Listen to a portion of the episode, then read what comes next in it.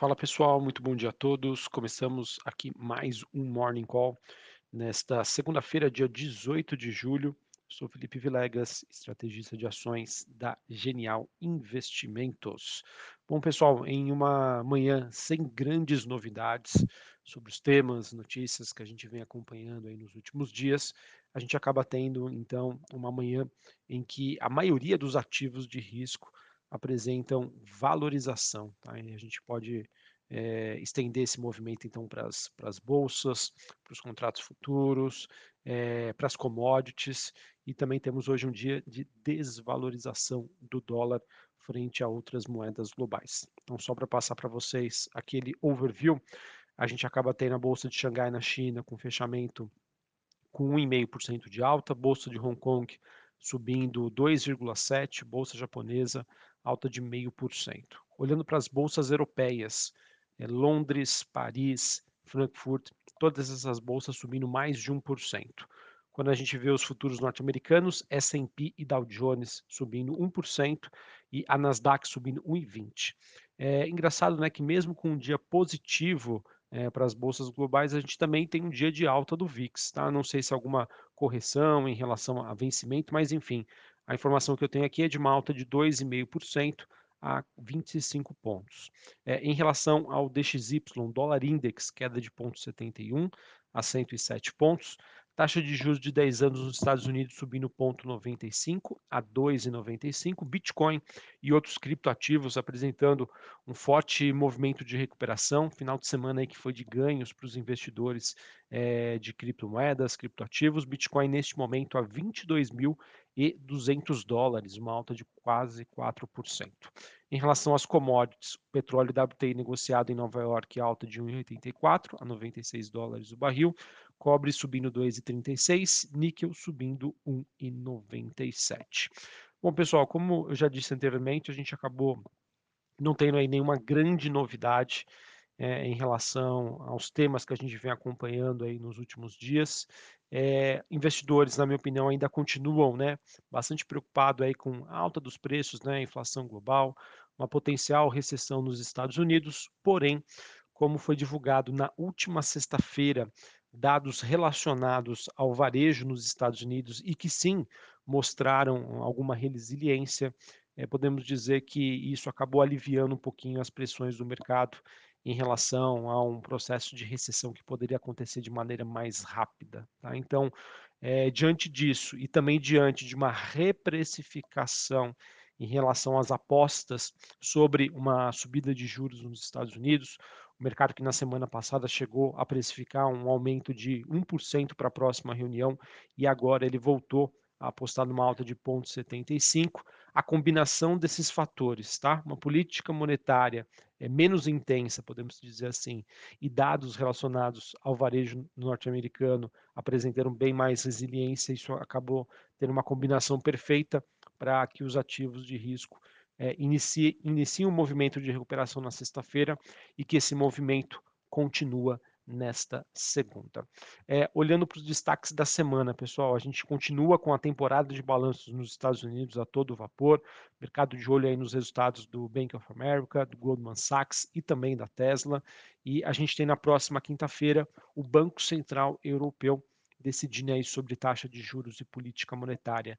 Lembrando, pessoal, a gente, conforme vem comentando aqui com vocês, entende que é, a Europa está passando por uma situação bastante crítica, temos aí uma crise energética e também temos a questão da fragmentação, ou seja, como que você decide sobre política monetária, levando em consideração diversos países que têm uma condição fiscal é, totalmente diferente. Então, isso obviamente vai ser um grande desafio aí para o Banco Central Europeu e as repercussões disso a gente acompanha aí nos próximos dias. Enfim, e só para falar um pouquinho sobre commodities, o dia de hoje, como eu comentei com vocês, é um dia também positivo para elas. Petróleo que sobe aí é, a 96 dólares o barril. Ah, as últimas notícias que nós temos é que depois de uma viagem do presidente americano Joe Biden ao Oriente Médio, ele terminou aí sem um compromisso firme da Arábia Saudita em aumentar a oferta de petróleo. E isso acabou então é, sustentando esse movimento de recuperação dos preços. Já em relação ao minério de ferro na China, é, no caso, a última notícia que nós temos é que a China está, estaria defendendo né, com que bancos elevem aí os financiamentos, ou seja, ofertem crédito para acalmar os temores de inadimplência que vinham pesando aí bastante sobre minério de ferro e outros metais. Essa notícia aí foi veiculada no final de semana e isso vem ah, ajudando aí a sustentar o movimento tanto do minério de ferro quanto de outras eh, de outros metais industriais. Então, diante, pessoal, desse cenário internacional de recuperação das bolsas, de recuperação também das commodities. Acredito que hoje, né, nessa segunda-feira, dia 18, teremos também um dia de recuperação para os ativos aqui no Brasil, tá? Acho que principalmente olhando para as exportadoras, que foram né, uma das classes de ativos aqui que mais sofreram nas últimas semanas, tá bom? Então, vamos ver se realmente esse movimento se estende nessa segunda-feira, mas acredito que é, a gente tem, digamos aí, diversos fatores que podem contribuir para que isso aconteça, tá bom?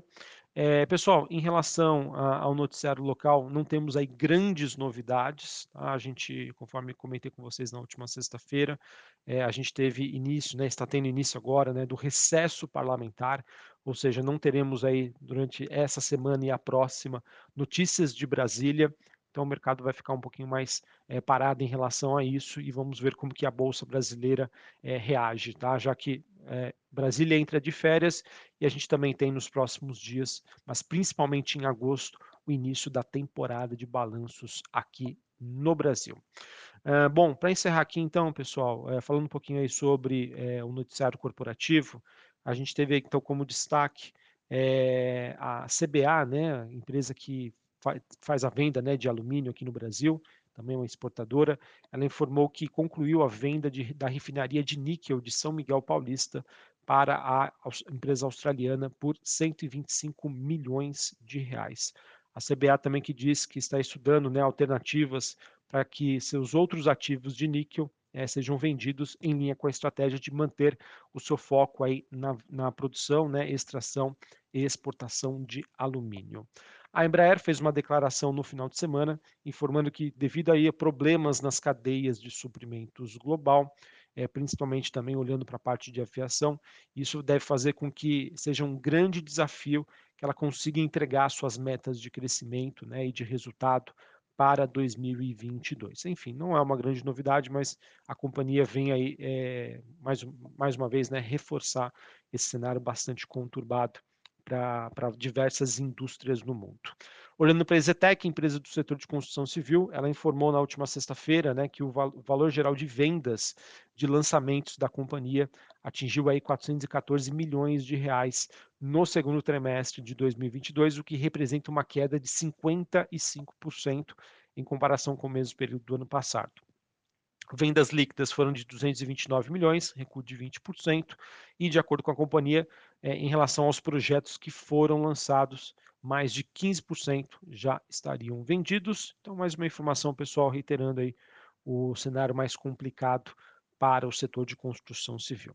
E por fim, pessoal, a gente teve a Rumo comunicando na última sexta-feira que chegou a um acordo para vender 80% da sua subsidiária Elevações Portuárias, ela que opera em dois portos terminais aí do, do Porto de Santos, o T16 e o T19, e essa venda foi feita aí para o corredor Logística e Infraestrutura por 1,4 bilhão de reais. Acredito que isso possa ter uma repercussão aí positiva é, para Rumo em relação à precificação das suas ações. Beleza?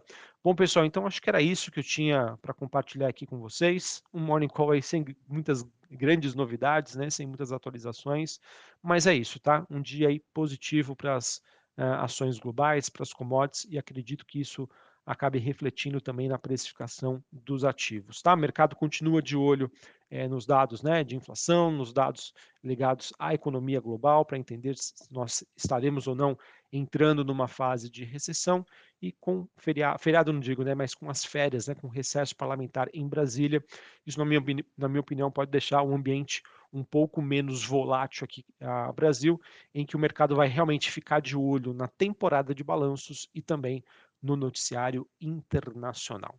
Um abraço a todos, uma ótima segunda-feira para vocês, um ótimo início de semana e até mais. Valeu!